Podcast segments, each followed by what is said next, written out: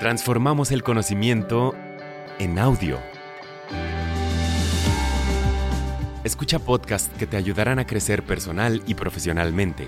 Encontrarás cultura, entretenimiento, ciencia y mucho más. Descarga la app, explora Himalaya Pro y obtén dos meses gratis de shows exclusivos usando el código Himalaya.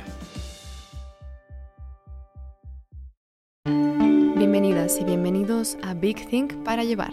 Para escuchar más episodios como este, descarga Himalaya, suscríbete y deja un mensaje en el episodio o en la comunidad Big Think. Himalaya es tu hogar para aprender con expertos sobre la marcha. El tema de hoy es cómo superé dos veces ser un indigente para convertirme en multimillonario. Presentado por John Paul Di. Mucha gente me pregunta cómo llegué a donar a varias causas y cómo llegué a ser un indigente en el camino y salir de ello. Bueno, esta es una historia muy interesante. Mi madre tiene mucho que ver con eso. A los seis años nunca tuvimos dinero. Estábamos mi madre, mi hermano y yo. Un padre vago nos abandonó antes de que tuviéramos dos años, pero ella nos llevó a Navidad al centro de Los Ángeles. Y en casa teníamos cochecitos dando vueltas y teníamos adornos en la ventana. Pero volviendo al punto, mi mamá nos dio a mi hermano y a mí 10 centavos y nos dijo, chicos, cada quien tome la mitad y pónganlos en la bandeja del señor que está tocando el timbre. Lo pusimos en la bandeja y dijimos, mamá, ¿por qué le damos a ese hombre 10 centavos? Son como dos gaseosas. Esto es 1951, dos gaseosas y dulces gratis. Y mamá dijo, chicos, ese es el ejército de salvación. Ellos se ocupan de la gente que no tiene dónde vivir ni comida.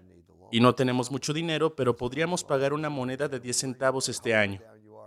Muchachos, siempre recuerden, en la vida denle algo a los necesitados. Siempre habrá alguien a quien no le estará yendo tan bien como a ustedes, sin importar en dónde estén o si están pasando por un punto bajo en sus vidas y están tratando de subir. Intenten ayudar a alguien conforme se hacen camino. Y se me quedó grabado. La primera vez que me quedé sin hogar tenía 22 años y medio y tenía un hijo de dos años y medio. Estaba trabajando como maestro de ceremonias en el segundo show anual de vehículos recreativos de vacaciones deportivas y tenía un cheque llegando al final de la semana. Bueno, llegué a casa y dejé el coche a unas casas de donde vivía. Y mientras salía del coche y subía hacia la puerta de nuestro apartamento, mi esposa, éramos muy jóvenes, pero nos casamos a los 20 y 19 años, mi esposa bajaba de las escaleras y dijo algo sobre las llaves. Cuando entré por la puerta, vi a mi pequeño de dos años y medio, como que estaba sentado ahí sobre un montón de ropa con una nota que básicamente decía, ya no puedo soportar ser madre. Él estará mucho mejor contigo. Buena suerte. Ahora, lo que no sabía también era que ella había planeado esto durante unos meses. No había pagado el alquiler durante unos meses y se quedó con el dinero. Y yo no sabía eso. Se acabó lo que teníamos en la cuenta de ahorros del banco y se había llevado el único coche que teníamos. Así que, sin saberlo, dos días después, me desalojaron, completamente desalojado. El propietario cortó la electricidad y tenía este niño conmigo de dos años y medio y ahora yo iba a ser papá y mamá. Y eso fue realmente un fastidio. Ni siquiera tenía coche. Así que terminé pidiendo prestado el Cadillac de 1951 con una bomba de agua rota a alguien que era muy, muy querido. Le tenía que poner agua al coche cada cuatro horas y así es como nos pusimos en marcha. La segunda vez que me quedé sin hogar fue cuando empecé con sistemas John Paul Mitchell. Sabía que necesitaba medio millón de dólares para empezar el proyecto. Tenía que tener eso. Así que teníamos el inversionista listo, tenía un buen trabajo en ese momento, una casa bonita, y dejé todo lo que tenía porque medio millón de dólares venía en camino por una empresa que estaba empezando. Así que lo dejé todo atrás. Dejé el dinero que tenía con mi esposa, nos llevábamos bien y le dejé el mejor coche, y me llevé el coche más viejo, que era bueno, pero un auto más viejo, y fui colina abajo a conseguir mi dinero. Me registré en un hotel de esos con cocineta, porque viajaba mucho y eventualmente conseguí un departamento. Cuando bajé la colina, el inversionista decidió no invertir. Me quedé sin dinero. Bueno, más tarde un amigo mío me encontró y dijo, John Paul, por favor llama por cobrar a Dick Holdhouse a Inglaterra. No tiene las mejores noticias para ti. Así que le llamé en la madrugada y dijo, JP, el inversionista se echó para atrás. La razón por la que se retiró fue que la inflación en los Estados Unidos era del 12.5%, desempleo del 10%, de hecho más del 10%. Si podías conseguir un préstamo, la tasa de interés preferencial era del 17%. Y todavía teníamos la situación de rehenes en Irán y teníamos que hacer la cola para ponerle gasolina al tanque. Ese era el ambiente en los Estados Unidos en 1980 y 1981.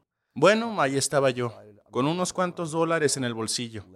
Demasiado orgulloso para pedirle a mi madre si podía volver a mi antigua habitación en su casa y que me diera comida durante un par de meses para recuperarme. Y acababa de dejar mi forma de vivir. Era demasiado orgulloso, estúpido, pero muy, muy orgulloso. Así que fue a ver a mi madre y le pedí 200 dólares prestados. Le dije, mamá, te los devolveré. Ella dijo, hijo, te va muy bien en la vida, ¿para qué necesitas 200 dólares? Le dije, mamá, te los voy a devolver. Estoy empezando algo nuevo. Y ahí decidí que no iba a decírselo. Vivía en mi coche, me duchaba en el parque Griffith, que tenía unas canchas de tenis y duchas, y viví con muy poco de vender productos de puerta en puerta. Cuando era un indigente, por mi mente no pasaban pensamientos de, oh Dios mío, ¿cómo llegué aquí? ¿Quién tiene la culpa de esto? Lo que estaba en mi mente era, bien, después de llorar un poco y con un hijo de dos años y medio y sin saber qué hacer, sin dinero y sin nada, mi primer pensamiento fue, ok, necesito conseguir algo de dinero y no quiero ir a la casa de mi madre y decirle lo mal que están las cosas. Necesito conseguir dinero para comer. ¿Y cuáles son mis fuentes de dinero? Mm, no tenemos dinero. Así que fui por ahí recogiendo botellas de refresco en baldíos. Y en ese momento una tienda de abarrotes o cualquier licorería te daría dos centavos por la pequeña, cinco centavos por la grande. Salí por ahí a recolectar un montón de botellas y las canjeé por dinero. Y así es como conseguimos el dinero y así fue como pudimos comer.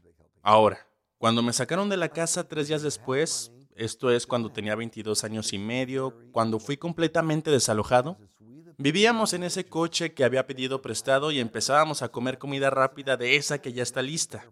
Eran los primeros días de la comida rápida, solo teníamos dinero para comer. Pocos días después, un amigo mío me encontró porque sabía mi situación y habló con uno de mis amigos. Uno era Lee Mayer. Y Lee me dijo, Johnny, tengo una casa con una habitación extra. Él era motociclista, un verdadero motociclista, y me dijo, tú y tu hijo pueden vivir aquí hasta que te recuperes. Sin problema. Podemos hacer que algunas de las esposas de mis amigos motociclistas cuiden a tu hijo mientras trabajas. Sigamos adelante, somos amigos. Y esa mano que me ofreció me ayudó mucho. Creo que pese a si tienes dinero o no tienes dinero, es muy importante contribuir de vuelta porque somos nosotros, la gente, los individuos, los que mejoramos el planeta para que esto no vuelva a suceder. Lo hace mejor para otras personas. Nosotros somos el pueblo. Si no ayudamos a los demás y la gente empieza a caer, entonces, ¿qué esperamos? ¿Que sus futuros clientes o futuras personas nos ayuden? Ayudemos, porque nosotros también estábamos en problemas. Así que creo que todo ser humano tiene la obligación de pagar un poco de alquiler por estar en este planeta para hacer algo bueno por su ciudad, o su estado, o su país, o incluso el mundo, para hacer de él un mejor lugar para vivir. Ahora, si no tienes dinero, está bien.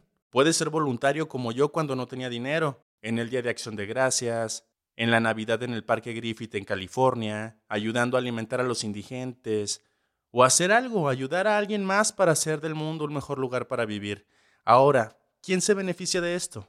Cuando haces algo por alguien más y no esperas absolutamente nada a cambio, obtienes la mejor sensación que obtendrás en tu vida y te conecta más con todo el planeta. Mucha gente cree que tiene que dar una gran cantidad de dinero para tener un impacto. Bueno, yo no estaría de acuerdo con ellos. Recuerda que mi madre, cuando no teníamos casi nada, sabía la importancia de dar a dos niños pequeños una moneda de 10 centavos, para que ellos lo pusieran en una bandeja porque ella sabe que las monedas de 10 centavos se convierten en muchas monedas de 10 centavos, en muchos dólares y en muchos billetes de 10 dólares. Pero cada centavo devuelve cada centavo. Así que no importa lo poco que des o un poco de tu tiempo, tú has hecho un poquito y ese poquito hace la diferencia. ¿Quieres oír más episodios como este? Suscríbete a Himalaya, tu hogar para aprender con expertos sobre la marcha.